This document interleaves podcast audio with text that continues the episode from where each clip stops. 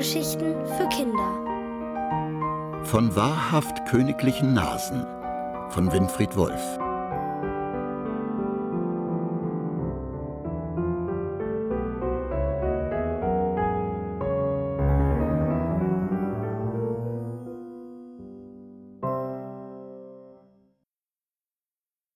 Mit lieblichem Duft.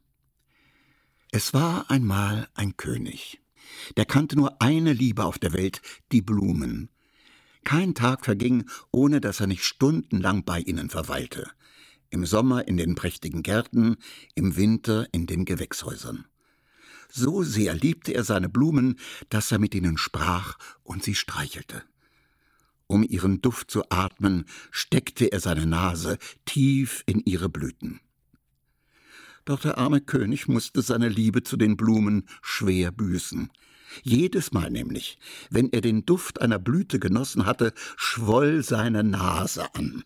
Von Blüte zu Blüte wurde sie dicker, unförmiger, und dann musste der König niesen und konnte überhaupt nicht mehr aufhören zu niesen, denn er hatte eine Allergie gegen Blütenstaub.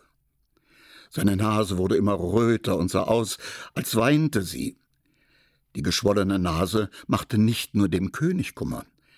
Auch seine Ratgeber waren deswegen in großer Sorge. Wie soll ein König anständig regieren, wenn er den ganzen Tag niesen muss? flüsterten sie einander vorwurfsvoll zu. Und der General brüllte, Jawohl! Dem ewigen Niesen muss ein Ende gemacht werden, und zwar sofort Donner und Gloria.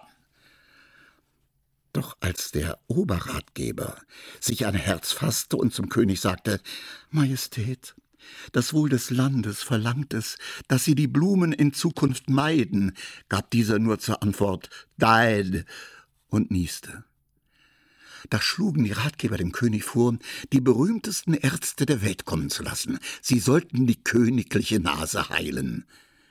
Die berühmten Ärzte stritten sofort miteinander, wer der Beste von ihnen sei und deshalb den König als erster behandeln dürfe. Und sie gaben erst Ruhe, als der Oberratgeber die Reihenfolge ausloste. Der erste Arzt bereitete ein lauwarmes Senfbad. Das tut der Nase wohl und gibt die Schärfe des Denkens zurück, erklärte er. Doch die Nase des Königs schwoll nur noch mehr an. Der zweite Arzt schlug die Hände über dem Kopf zusammen und rief Sofort muss die Nase verbunden werden. Sie ist überanstrengt und muss ruhen. Und schon legte er einen dicken Verband um die geschwollene Nase.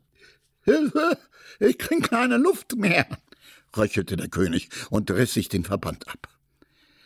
Der dritte Arzt lächelte weise und sprach Majestät, nicht nur Sie lieben die Blumen, sondern auch die Bienen. Aber haben Sie schon einmal eine Biene mit einer geschwollenen Nase gesehen? Eben. Und deshalb spritze ich Ihrem Näschen nun eine kleine Portion Bienengift ein. Sie werden sehen, das wirkt Wunder. Doch die Nase blieb dick und gelb wurde sie noch dazu. Der vierte Arzt meinte ganz bescheiden Herr König, jetzt kommt die Rettung. Wäre Ihre geschätzte Nase etwas länger, würde der ganze Blütenstaub vorne hängen bleiben, und Sie müssten nie mehr niesen. Also verlängere ich Ihr Näschen einfach, indem ich vorne ein Stück Knochen einsetze und die Haut dehne. Um Gottes Willen, ich will doch nicht als Zwergnase oder Nasenbär durch das Leben gehen, rief der König, und so reisten die berühmten Ärzte beleidigt ab. Der König roch an den Blumen, nieste und nieste, und die königlichen Ratgeber kamen aus dem verzweifelten Nachdenken nicht mehr heraus. Endlich hatte einer der Ratgeber einen Einfall. Begeistert führte er aus.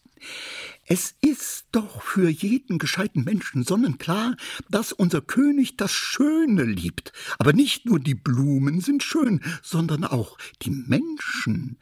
Was der König also braucht, ist eine schöne Frau. Dann wird er die Blumen bald vergessen haben. Jawohl, eine hübsche Braut muss her, und zwar auf der Stelle, brüllte der General und schlug sich begeistert auf die Schenkel. Der König hatte nichts dagegen, dass seine Ratgeber die hübschesten Prinzessinnen der Welt einladen wollten.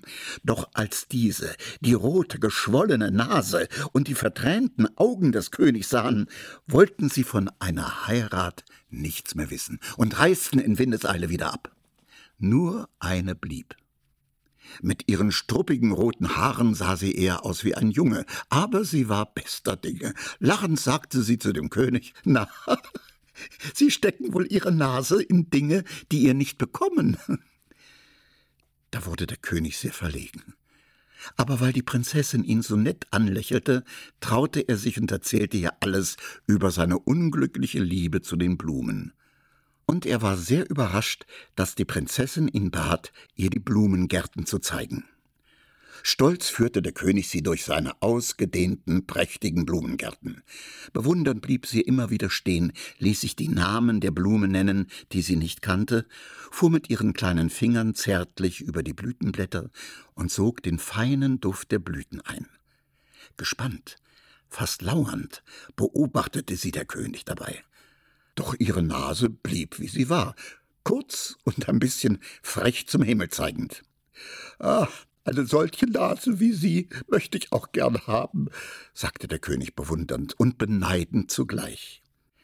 Die Prinzessin schaute ihn kurzpfiffig an und meinte dann Meine Nase kann ich Ihnen natürlich nicht geben, aber vielleicht den Duft Ihrer geliebten Blumen. Und schon hatte sie ihre Nase in einen Blütenkelch versenkt und nahm den Duft in sich auf. Dann sagte sie lächelnd zu dem König und nun kommen Sie zu mir. Näher, noch näher, ganz nah. Als die Nase des Königs an der Nase der Prinzessin lag, schnupperte er, roch und sog begierig den süßen Duft ein. Herrlich, was für ein lieblicher Duft, rief er begeistert aus. Sogar ihre Lippen duften. Aber das kommt nicht von den Blumen, sagte die Prinzessin schmunzelnd. Ja, ja, natürlich, stotterte der König und schaute die Nase der Prinzessin an und sagte, äh, ach so, äh, fasste sich an die eigene Nase und wurde immer wirrer im Kopf. Und es war beinahe wie eine Erlösung für ihn, dass die Prinzessin ganz ruhig fragte, Möchten Sie den Duft meiner Lippen noch einmal spüren? Denn jetzt musste er nichts sagen, er nickte nur und hätte wahrscheinlich noch hundertmal genickt, wenn die Prinzessin seinen Kopf nicht mit ihren Händen umschlossen und ihre duftenden Lippen auf seinen Mund gelegt hätte. Natürlich wollte der König seine Blumenprinzessin so rasch wie möglich heiraten. Als das bekannt wurde, freute sich das ganze Land, und die königlichen Ratgeber schlugen vor Erleichterung einen Purzelbaum nach dem anderen. Sogar der General war gerührt und brüllte zufrieden Und jetzt feiern wir eine Hochzeit, dass es kracht. Am glücklichsten aber war natürlich der König, denn er hatte über seine Liebe zu seinen Blumen eine noch viel großartigere gefunden, nämlich die Liebe zwischen zwei Menschen.